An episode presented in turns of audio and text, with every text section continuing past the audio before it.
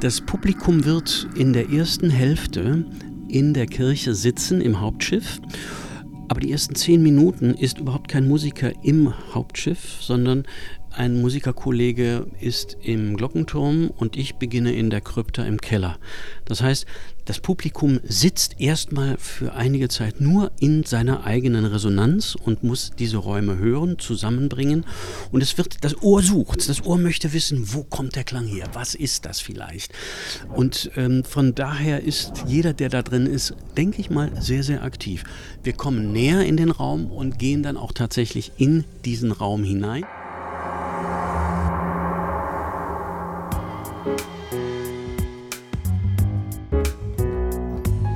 Nachgefragt. Das intensive Radiogespräch aus der Medienwerkstatt Bonn. Wie klingt eigentlich die Bonner Kreuzkirche? Klar, das Glockengeläut kennen vermutlich viele. Aber wie klingt die Kreuzkirche, wenn gerade kein Gottesdienst ist? Was für einen Klang erzeugen hier Krypta, Sakristei oder Altarraum? Das ist heute ein Thema bei Nachgefragt, der intensiven Gesprächssendung aus der Medienwerkstatt Bonn.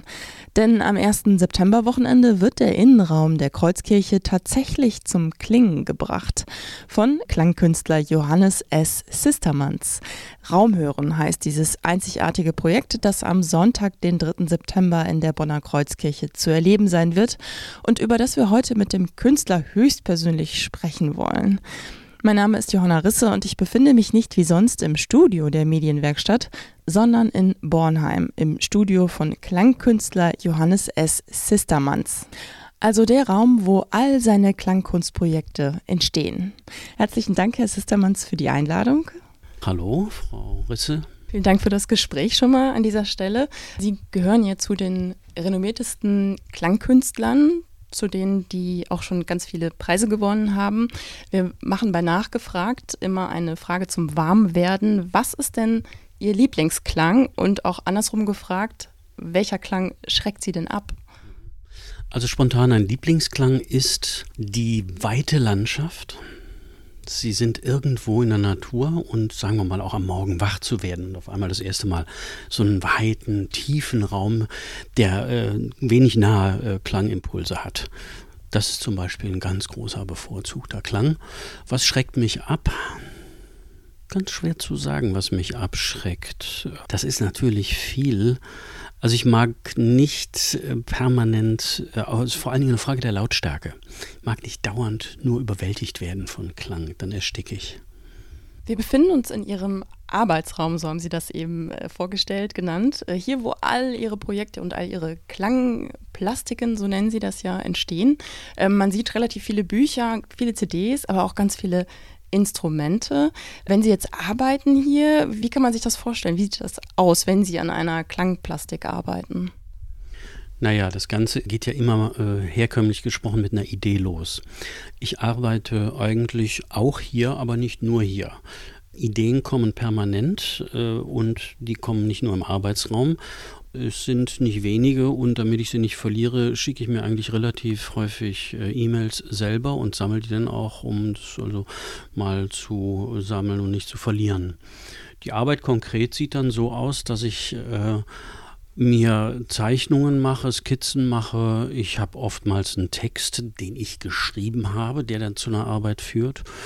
Und ähm, ich habe vor allen Dingen mal einen Impuls ganz irgendwoher, der mich an dieses Thema oder an diese Gedanken heranführt. Konkret, wenn ich denn hier bin, ist es meistens ein Computer mit einer Software, wo ich mit Klängen arbeite, die ich dann verarbeite wieder, um sie dann in einer beispielsweise in einer Klangplastik zu ähm, komponieren, die dann eingespielt werden später in der Klangplastik in dem Raum. Raum hören, Klangort, Klangplastik, das sind ja so die Schlüsselbegriffe. Das steht auch auf Ihrer Website oder das ist auch, damit wird Ihre Arbeit umschrieben. Was genau ist das? Was kann man darunter verstehen? Also jeder kennt den Begriff Plastik für die äh, bildenden Kunstwerke. Das heißt, da wird mit Material gearbeitet. Und ein Charakteristikum der Klangplastik oder der Plastik erstmal ist, dass sie von innen nach außen entsteht. Bei einer Skulptur, sagen wir mal eine Holzskulptur, da wird ein, ein Rumpf genommen, da wird was weggeschlagen. Bei der Plastik beginnt man von innen und entwickelt das von innen nach außen. Und das ist genau der Weg für mich, dass ich von innen, von einer inneren äh, Vorstellung oder einem Impuls ausgehe und das dann nach außen hin entwickelt, sprich größer werden lassen. Was ist Raumhören? Raumhören, damit bin ich schon sehr, sehr lange unterwegs, also mit diesem Begriff. Ich habe irgendwann mal festgestellt, dass mich Verben viel mehr ans Arbeiten bringen oder charakterisieren als so große Überschriften. Also wie, ich, man könnte jetzt auch sagen, der Raum und das Hören. Das ist für mich wie, ein, wie eine Sackgasse. Das ist schon alles zu Ende. Aber Raum hören, da steckt mir für mich ein großer Aufforderungscharakter, eine Aktivität drin. Sowohl für mich im Machen oder im Umsetzen als für den möglicherweise, der kommt und hört. Sie haben Musikwissenschaft studiert und auch in Musikwissenschaft promoviert. Ganz naive Frage, was ist denn der Unterschied zwischen Klang und Musik? Also dafür muss man nicht studieren, da muss man auch nicht promovieren dafür. Das war einfach, es gab eine Zeit, da wollte, da wusste ich auch noch nicht, wohin geht die Reise mit meinem Berufs, Berufsleben, mit meinem Interesse. Und ich habe gedacht, ich sollte mich einfach, so gut ich es kann, erstmal qualifizieren. Das ist dann nichts geworden in dieser Richtung Musikwissenschaft, weil ich das konkret selber nicht nach weiter verfolgt habe der Unterschied zwischen Klang und Musik, das ist ja auch nur ein herkömmlicher. Es gibt Kulturen, die machen gar keine Unterscheidung. Das heißt, diese Begriffe sind ja nicht in Stein zementiert, sondern die sind von uns ähm, definiert, was ist was. Und äh, von daher einen anderen, den Sie fragen, für den ist Klang was anderes oder für den ist Musik etwas anderes, als was ich sage. Und jeder, der jetzt als Zuhörer dieses hört, der sagt, ähm, für ihn ist wahrscheinlich eine Musik etwas Komponiertes, ein Musikinstrument, was ein Stück, eine Melodie, eine Harmonie spielt oder ein Zusammenklang. Ein Klang ist etwas, das ergibt sich aus, das hat ganz viel mehr Dimensionen. Das hat zum Beispiel auch die Dimension des Atmosphärischen, das hat zum Beispiel auch die Dimension des Weiterführens Führens, also das den eigentlichen Klang oder das Spiel eines Instruments übersteigende. Also wie etwas klingt, ist etwas anderes, als wie es musiziert wird. Und arbeitet ja am Klang, wie so jeder Instrumentalist beispielsweise, an der Interpretation eines Stückes arbeitet. Und wenn Sie ein und dieselbe Komposition nehmen und vergleichen, dann sind Sie sehr häufig in der Argumentation da, dass Sie sagen, ja, der Klang ist aber ganz anders. Also der Anschlag beispielsweise, wie ein Pianist die Tastatur spielt, eine Taste spielt. Das ist der Klang, das ist nicht die Musik. Ist denn dieser Unterschied, den Sie gerade beschrieben haben, auch der Grund, warum Sie diesen, ja, diese Richtung eingeschlagen haben, die Klangkunst? Nein. Ich habe angefangen, ähm, ich habe bei Maurizio Kagel studiert, neues Musiktheater und habe 84 Examen gemacht. Da gab es alles das noch gar nicht. Es gab keinen Computer, es gab kein Handy, es gab keine Software, es gab kein Internet, es gab kein Skype, es gab gar nichts von all diesen Dingen. Es gab nicht mal, es gab auch den Begriff Klangkunst nicht. Das heißt, das soll uns einfach nur ein bisschen zur Charakterisierung dienen, dass wir wissen, dass ich jetzt hier nicht mit Zement arbeite oder dass ich nicht schnitze oder dass ich keine Instrumenten baue. So, aber ich würde mich, ich, ich lege mich da nicht so besonders fest, weil ich finde das natürlich zur Hälfte auch höchst unglücklich, alles diese Begriffe. Und ich würde eigentlich lieber über das Musikmachen selber oder Klang machen oder äh, Inszenieren von sprechen, als dass wir ähm, jetzt versuchen, hier eine Definition von Text äh, und von Begriffen äh, denen nachzugehen. Hm. Es gibt ja auch viele Definitionen von Klangkunst. Eine war zum Beispiel von Christina Kubisch, das ist eine deutsche Installationskünstlerin, die hat geschrieben, äh, Klangkunst ist die Integration von Dingen, die üblicherweise getrennt sind oder historisch getrennt waren. Würden Sie sich da wiederfinden? Das ist schon richtig. Also die Klangkunst hat bildende Kunstaspekte, die Klangkunst hat kompositorische Aspekte, die Klangkunst hat einen sehr starken materialen Charakter, die Klangkunst ist vor allen Dingen eines, sie ist ortsspezifisch. Sie geht meist immer an bestimmte Orte und arbeitet mit dem Potenzial dieser Orte. Wir haben ja eben schon über einen Schlüsselbegriff Ihrer Arbeit gesprochen, Raumhören, und das steht ja auch im Mittelpunkt der Veranstaltung in der Kreuzkirche Anfang September. Wie wichtig ist denn Raum für Klang? Naja, das ist ja eine Bedingung. Ich meine, ich werde jetzt mal ganz grundsätzlich, äh, jeder, der sich jetzt dieses unser Gespräch anhört, Gehen Sie doch einfach mal in die Vorstellung und nehmen Raum weg. Wir sitzen in meinem Arbeitsraum. Das Studio ist der Studioraum. Der Hörer sitzt in seinem Hörraum. Das kann jetzt das Auto sein, das kann zu Hause sein oder unterwegs sonst wo. Raum ist konstitutiv. Wir kommen ja nie aus Raum raus. Wir wechseln nur die Räume. Und wenn wir aus dem Haus rausgehen, dann machen wir schon unseren kosmischen Spaziergang, weil wir nur noch ähm, nicht mal den Himmel, den es ja auch nicht gibt, sondern nur den offenen ähm, Kosmos über uns, machen wir schon den kosmischen Spaziergang. Und eben bevor Sie jetzt kamen, habe ich über dieses Thema auch kurz mal äh, nochmal nachgedacht und ich weiß nicht, wie vielen Menschen bewusst ist, dass all diese physikalischen Bedingungen, die wir hier haben, noch gerade mal 20, 25 Kilometer senkrecht über uns gelten. Das ist die Entfernung so ein bisschen mehr von Köln nach Bonn. Wenn Sie die jetzt mal in diese Vertikale bringen, dann ist nach 25 Kilometern diese physikalische Dimension und Bedingung, die, die gibt es gar nicht mehr. Das heißt, worüber reden wir? Ja, also ich finde, das macht uns eigentlich, mich macht es eigentlich sehr demütig, mich macht es eigentlich sehr ähm, leise, was das alles betrifft, zu behaupten.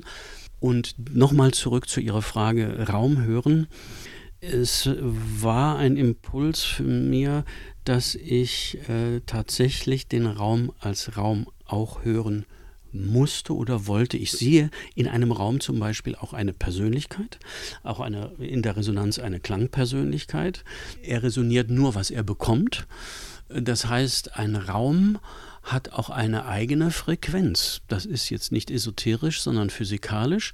Äh, Physiker bezeichnen das als eine stehende Welle. Wer davon nichts weiß, dem sei gesagt, wenn ich hier einen Ton singe, dann ist die gesungene Frequenz von hier bis zur Decke oder zur Wand gleich der reflektierten. Und diese sind dann deckungsgleich übereinander. Und dieses Deckungsgleiche, wenn man das zeichnen würde, wäre dann eine stehende Welle. Es ist aber noch etwas anderes, und zwar ist das eine akustische Vermessung dieses Raumes. Und in diesem Raum ist das für mich die akustische Fotografie eines architektonischen oder vorgefundenen Raumes. Sie haben den Begriff Resonanz jetzt immer wieder verwendet. Es ist die Frage, ob das jedem so klar ist. Vielleicht können wir kurz darüber sprechen oder das auch mal metaphorisch ausbuchstabieren.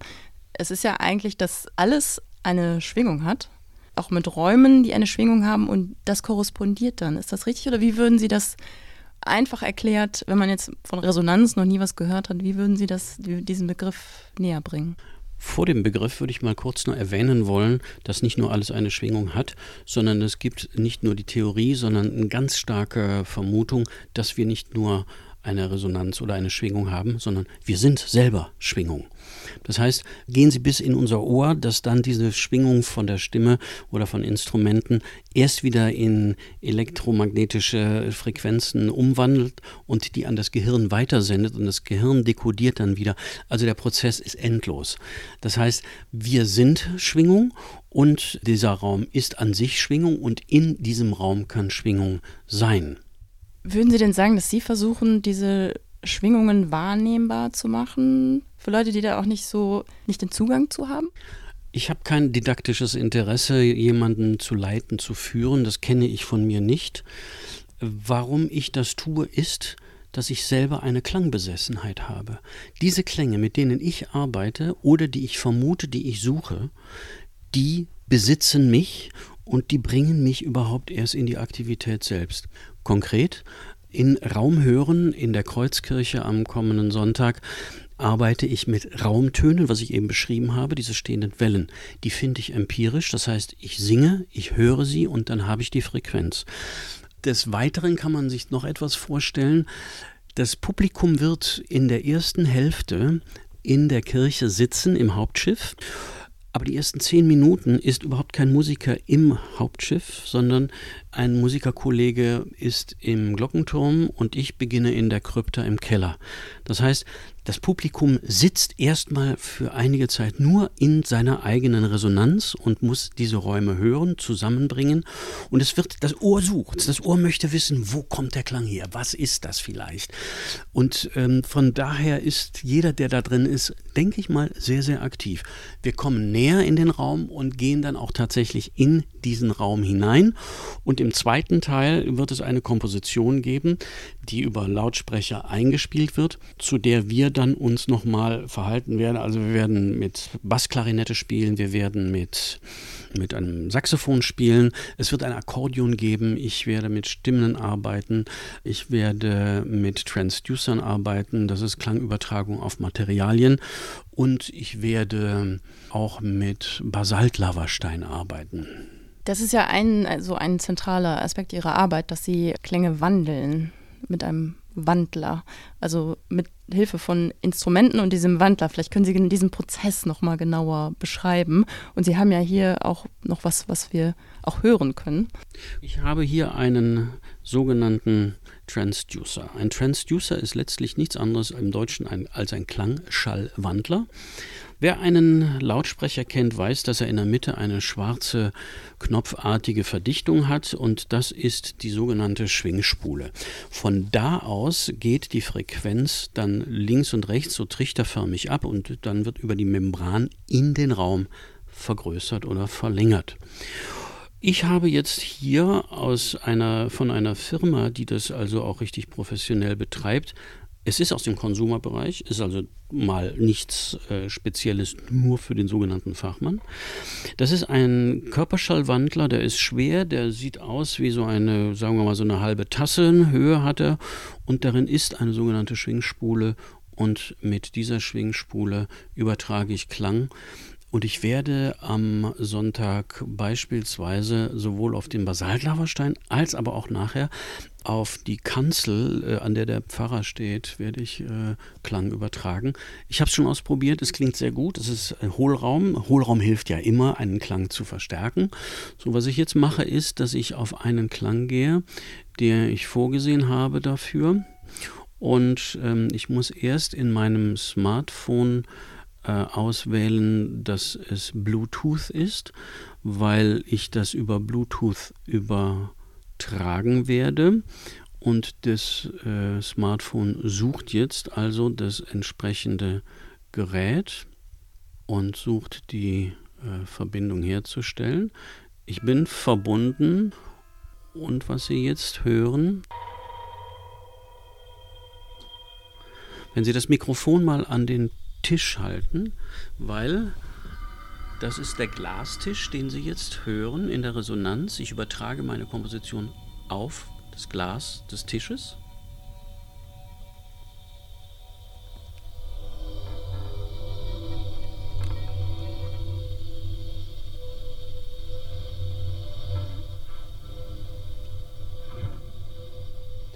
Was mich daran fasziniert ist, ich bin seit längerem mit der Frage unterwegs, wann ist ein Raum ein Raum? Was ist die Authentizität eines Raumes?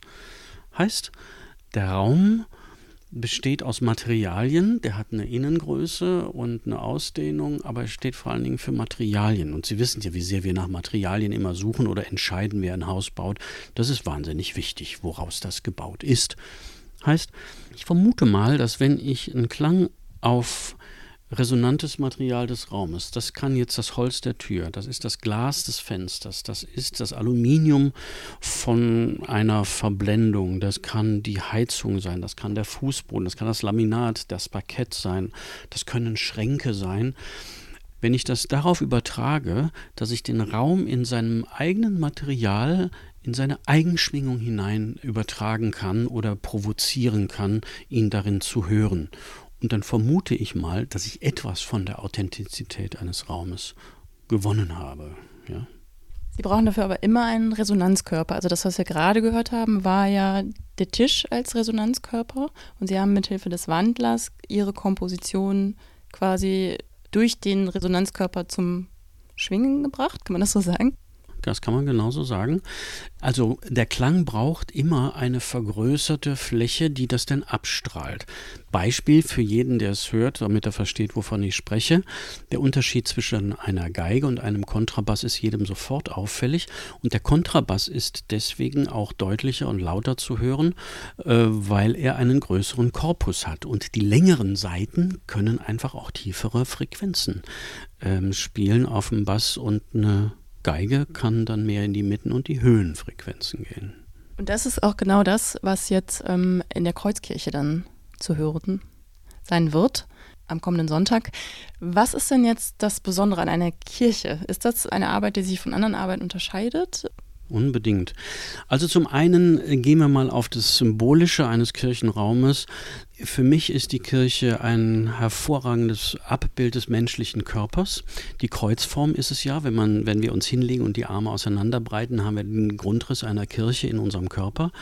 Und äh, wenn wir in den Kirchenraum hineingehen, dann hat der Kirchenraum etliche Parameter, äh, die man bestimmen kann. Also man kann bestimmen, was gesagt wird oder wie lange man spricht oder man kann auch den Klang bestimmen, aber man kann eines nicht in einer Kirche. Man kann niemals bestimmen, wie lang der Ton braucht oder der Klang einer Stimme, bis er oder sie verklungen ist. Das heißt, der Kirchraum nimmt den Klang auf und wandelt ihn und lässt ihn verebben, lässt ihn ausklingen. Das ist für mich eine fantastische Symbolik eines ähm, in eine Konstante, in die man nicht eingreifen kann und man muss sich die Zeit nehmen, auf das Verklingen zu hören. Und noch ein Gedanke fällt mir nämlich jetzt ein. Ich sage Ihnen, und das ist meine Überzeugung, Musik existiert nur im Verklingen. Der Impuls, wenn wir nur den Impuls hätten, ohne dass es verklingt, würden wir nur irgendwelche kurzen Schnipsel oder bisschen hören, aber das Verklingen, das heißt die Zeit, die der Raum dem Klang gibt, ist sein Verklingen. Und darin ist er wesentlich und wesenhaft. Und das ist, was wir mögen. Und der nächste Punkt ist natürlich auch, eine, das kann eine religiöse, eine glaubensmäßige Dimension sein. Der Kirchraum ist für mich ein unglaublicher Raum der Selbstbegegnung. Das sind Selbsträume für mich. Hier kann ich, also ich gehe auch äh, oft in Kirchen, äh, um mich zu konzentrieren, um mich von Gedanken fangen zu lassen, von Emotionen äh, auch fangen zu lassen und um mich zu konzentrieren und um ähm, auch grö innere Größe oder die Weite und ähm, das, was ich nicht formulieren kann, das, was ich nicht weiß, zu beantworten, mich dem zu öffnen.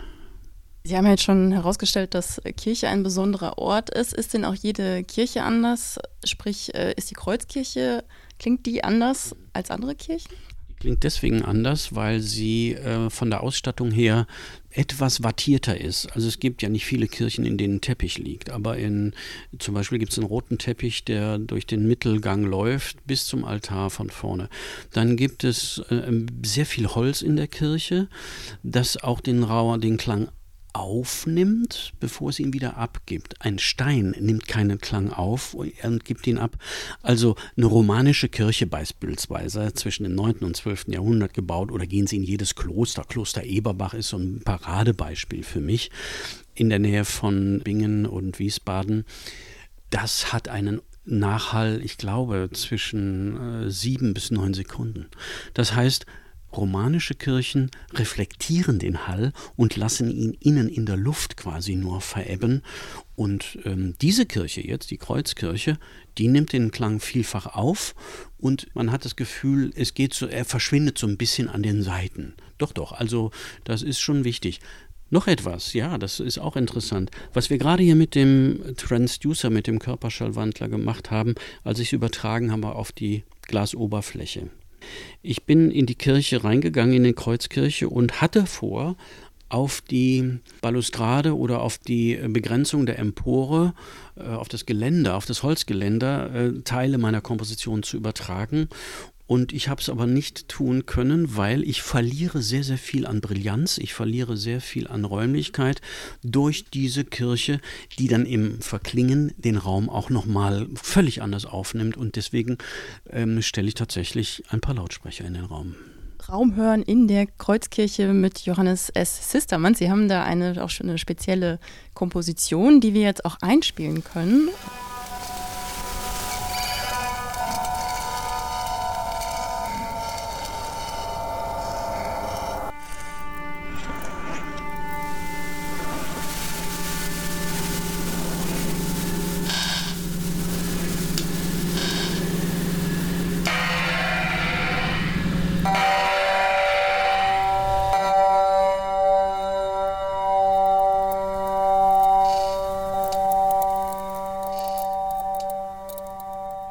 Raumhören in der Kreuzkirche, so klingt es.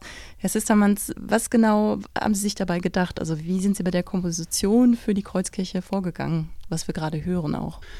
Ich bin so vorgegangen, dass ich Klänge verwendet habe, die starke Resonanz in mir haben und wo ich nochmal auch eine Raumresonanz in der Kirche habe. Also nicht nur die Kirche als Resonanzkörper, sondern man hört plötzlich in andere Räume auch noch hinein, wie die verklingen. Das heißt, der Hörer muss sich sehr mobil machen in seinem Kopf und in seinem Hören.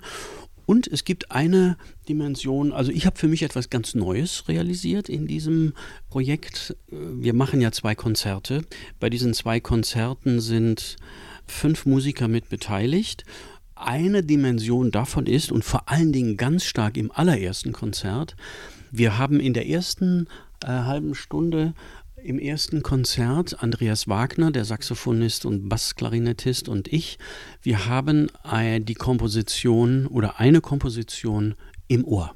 Das heißt, über Kopfhörer, über einen kleinen Kopfhörer spielen wir uns eine Komposition, die ich gemacht habe, zu und gehen dann in der Aufführung in Resonanz zu dem, was wir gerade hören. Das heißt, in der Regel kennt man, dass äh, eine Komposition auf Papier notiert wird, als Papier besteht und dann aufgeführt wird. Das ist hier anders. Die Komposition ist eine Musik und die Musik wird quasi wieder Musik in der Resonanz von mir und auch von Andreas Wagner als Musiker. Und das ist für mich ein ganz neuer Schritt. Wie wurden die Musiker ausgewählt? Ähm, Sie mit denen schon früher zusammengearbeitet? Also Sie haben ja schon erwähnt, das sind zwei Konzerte, einmal am Sonntag um 17 Uhr, am Sonntag, den 1. September und dann nochmal am Dienstag, den 3. September. Wie kam diese Zusammenarbeit zustande? Man muss sich kennen, wenn man miteinander spielt. So wie man sich kennen muss, wenn man zusammen Urlaub macht oder ähm, wenn man irgendwie ein gemeinsames Projekt plant, sonstiger Art. Andreas Wagner kenne ich sehr, sehr lange und ähm, das zweite Konzert ist mit Norbert Rodenkirchen. Und mit Norbert Rodenkirchen habe ich auch schon mehrere Male gespielt. Norbert Rodenkirchen kommt aus der alten Musik hat aber auch Komposition studiert an der Kölner Musikhochschule. So das heißt, er ist in beiden oder in allen Genres letztlich zu Hause. Was neu ist, ist Robbie Lee. Robbie Lee ist ein vornehmlich Improvisator auf Flöte, auf mittelalterlichen Instrumenten, auch in etwas entlegeneren Instrumenten, die er erst noch mitbringen wird. Also er hat gesagt, er kann es mir noch nicht sagen, welche er auswählen wird. Das heißt, Robbie Lee ist aber ein sehr, sehr erfahrener Musiker. Ich habe ihn mehrmals gehört und ich war jetzt im Mai in New York und wir haben uns getroffen, wir haben das alles besprochen und wir haben eigentlich ein gutes, wie soll ich sagen, gutes Einvernehmen. Und auch er wird meine Komposition bekommen und dann während der Aufführung in Resonanz zu dieser Komposition dann spielen. Ist das denn auch etwas, das ist ja so ein bisschen das Schwierige an der Klangkunst, jeder Musiker geht ja auf Tournee. Ist das etwas, was in dem Moment entsteht und auch nur dann in dem Moment zu hören sein wird in der Kreuzkirche, also die, das Projekt Raumhören in der Kreuzkirche, oder gibt es das auch später sozusagen zum Nachhören? Mhm. Ja, also ich würde vorschlagen, man darf hier nicht die Miete äh, zur, zur Hälfte nur anschauen, sondern man muss den ganzen Raum sehen, der hier gemietet ist.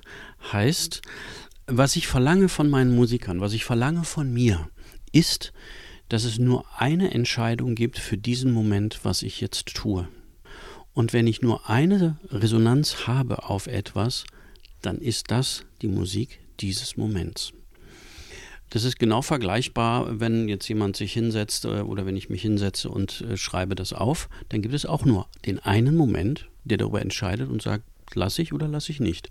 Also etwas aufzuschreiben oder nicht aufzuschreiben ist für mich nicht das Entscheidende, sondern etwas in diesem Moment als wahr, als ähm, äh, gewünscht, gewollt und beabsichtigt äh, zu realisieren, das ist eigentlich die Dimension. Und von daher ist es eben nicht dieses Anything Goes, was man immer wieder mal so hört, weil wenn man jetzt hier ist, so wie, ich, wie wir miteinander sprechen, Sie haben eine Frage, ich habe eine Antwort, oder ich habe auch Fragen, dann ist das die Frage dieses Moments, dann ist das die Antwort dieses Moments. Und da gibt es keine andere. Das heißt, damit bin ich schon der, der dieses tut, der dieses denkt und Sie sind die Journalistin, die dieses äh, wissen möchte und dieses fragt. Ja? Also diese Unverwechselbarkeit des äh, Augenblicks äh, kreiert dann auch den Klang. Und ähm, die Musiker sind so gut trainiert oder wir sind im Zusammenspiel sehr gut aufeinander abgestimmt, dass wir genau wissen, was wir tun. Es gibt einen richtig festen Plan, es gibt einen Raumplan, es gibt einen Zeitplan und es gibt die Musik. Das ist sehr, sehr viel an Vorgabe, innerhalb dessen wir uns alle bewegen. Das heißt, jeder, der jetzt neugierig geworden ist, sollte auf jeden Fall zu der Veranstaltung kommen, weil es auch wirklich um den Augenblick geht, der da kreiert wird. Also es ist nichts, was man hinterher noch nachkonsumieren kann, was ja heute sehr oft praktiziert wird, dass Leute das gerne jederzeit, aber es geht auch wirklich, wie Sie meinten, um den Augenblick. Jetzt zum Thema Kirche. Spielt es denn eine Rolle, dass das ein sakraler Ort ist, auch dass dort ja, Religion praktiziert wird, Glaube, ist das irgendwas, was auch irgendwie da einfließt oder eine Rolle spielt für Sie? Naja, also ich meine, das sind ja Räume, die durch diese, durch jeden Mensch, der in diesen Raum gekommen ist, für mich aufgeladen ist. Menschen kommen ja nicht nur äh, und nehmen etwas, sondern diese Menschen kommen ja und bringen ja was. Die lassen auch etwas da. Es gibt ja auch richtige Bücher, in denen man seine Gedanken und Sorgen reinschreiben kann. Die bleiben auch in der Kirche. Das heißt, Menschen kommen da für ein Zwiegespräch, kommen da, um auf ihrer Gottessuche sich ähm, vielleicht Nahrung zu holen und Ruhe zu finden, sich dem zu öffnen. Also es ist ja auch ein, ein sehr geschützter Raum der da angeboten wird von der Kirche, in die man sich da bewegt. Und von daher sind diese, ich meine, alle diese Dimensionen auf jeden Fall.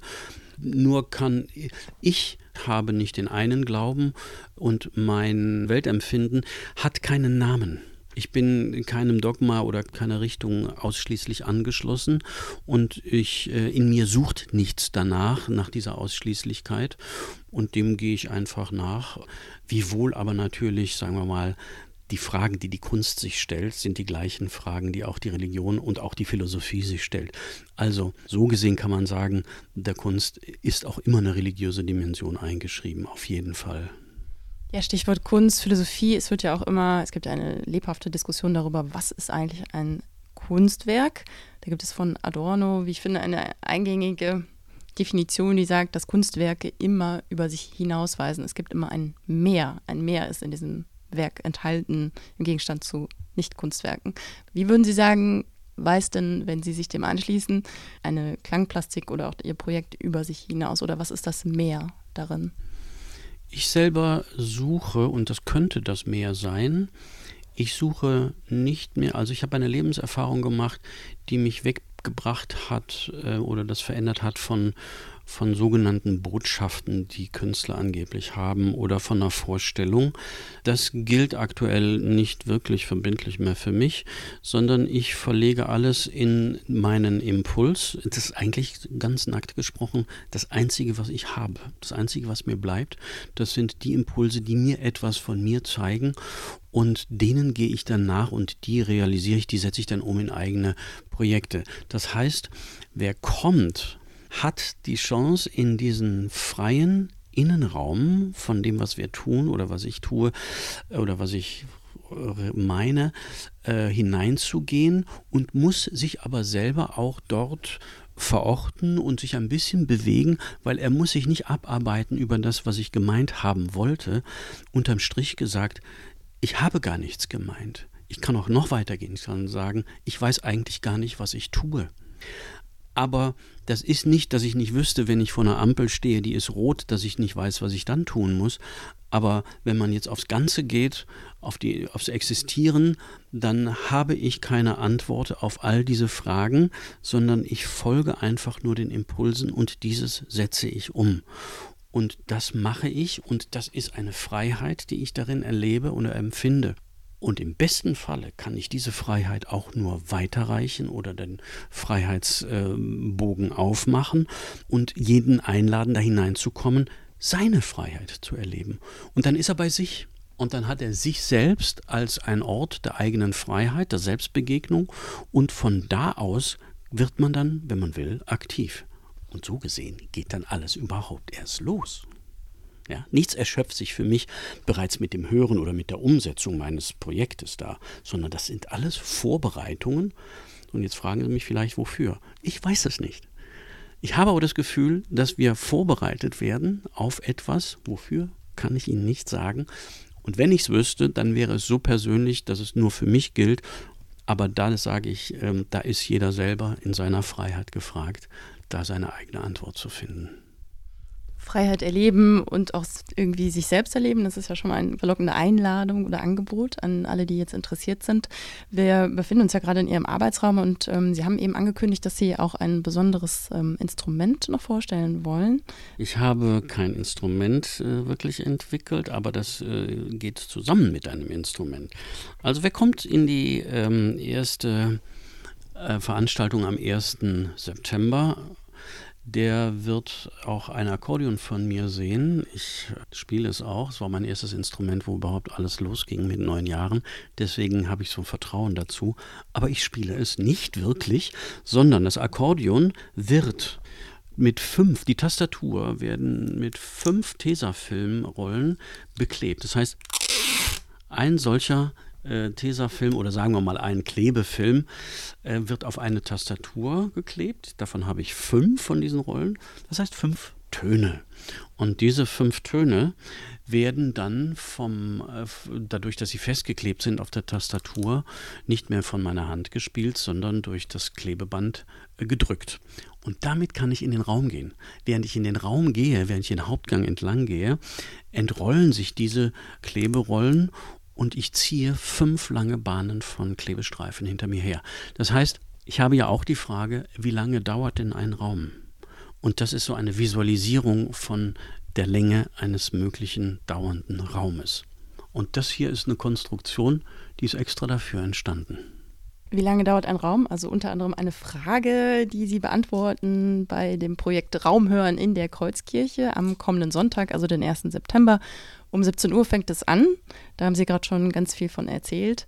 Und geht aber dann noch weiter. Um 19 Uhr an dem Sonntag ist ein Künstlergespräch mit Johannes S. Sistermanns und Johannes Sabel, dem Leiter des katholischen Bildungswerk, weil das katholische Bildungswerk ist ein Träger dieser Veranstaltung.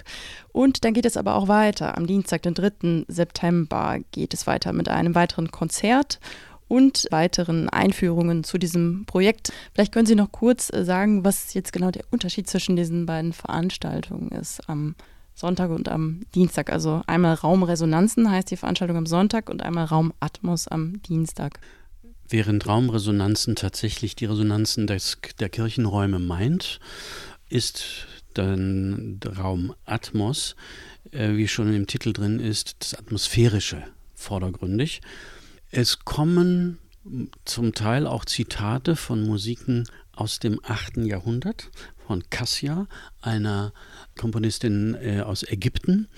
Ähm, es gibt ein mittelalterliches Konstrukt und Norbert Rodenkirchen hat einige eigene kurze Melodiefragmente, die er richtig zitiert und auch ähm, zitierend spielt. Das heißt, wir gehen durch alle Zeiten, durch alle Genres. Wir haben keine großen Hemmungen oder Überwindungsschwierigkeiten, ganz verschiedene Instrumente zu verwenden. Ich selber spiele dann ein Monochord, auf dem Pythagoras die Obertöne nachgewiesen hat. Und ähm, wir haben andere Instrumente und wir haben wieder eine Komposition, die als Zuspiel, wie man so sagt, äh, in den Kirchenraum eingespielt wird. Wir sind zu dritt und es wird ab der Hälfte der Komposition, ab der Hälfte der Aufführung ähm, noch ein szenisches Moment, ein performatives geben, in dem ich eine vorgereckte Stretchfolie um einen der Pfeiler drehe und wickle und dann diese Folie quer durch die Kreuzkirche entrolle ich werde unter dieser Folie meinen Kopf, meine Haare äh, mitziehen. Die werden statisch aufgeladen durch äh, schnelle Bewegungen und ich werde mein Gesicht noch ein, äh, wie soll ich sagen, einkreisen, sodass auch das, was, äh, was Fleisch ist an meinem Gesicht, sich nochmal äh, wandeln und drehen und äh, wird gedrungen, gequetscht sein kann. Also einfach auch mal ein anderes Bild noch zu geben ja, am Ende wird noch etwas Klang auf diese Folie übertragen selbst und wir werden ähm, dann zu dritt auch durch den Raum gehen. Es ist also nicht nur ein statisches Konzert. Also äh, von daher ist das eine Raumatmos-Resonanz, ähm, die äh, sehr, sehr viele ähm, Momente in sich selber resoniert. Raum hören in der Kreuzkirche. Ein äh, großes Projekt und äh, mit wirklich vielen Beteiligten an zwei Tagen, am Sonntag, den 1. September ab 17 Uhr und am Dienstag, den 3. September ab 19.30 Uhr. Herr Sistermanns, ganz herzlichen Dank, dass Sie uns schon mal vorab so viel Einblick in Ihre Arbeit, in Ihren Arbeitsraum und in dieses besondere Projekt gegeben haben. Ich danke Ihnen sehr und es war eine Freude, ist sehr schön. Ich hoffe, wir können auch für den, selbst für die, die nicht kommen können, ein bisschen von diesem Gedanken und den Impulsen hiermit äh, herübergebracht zu haben.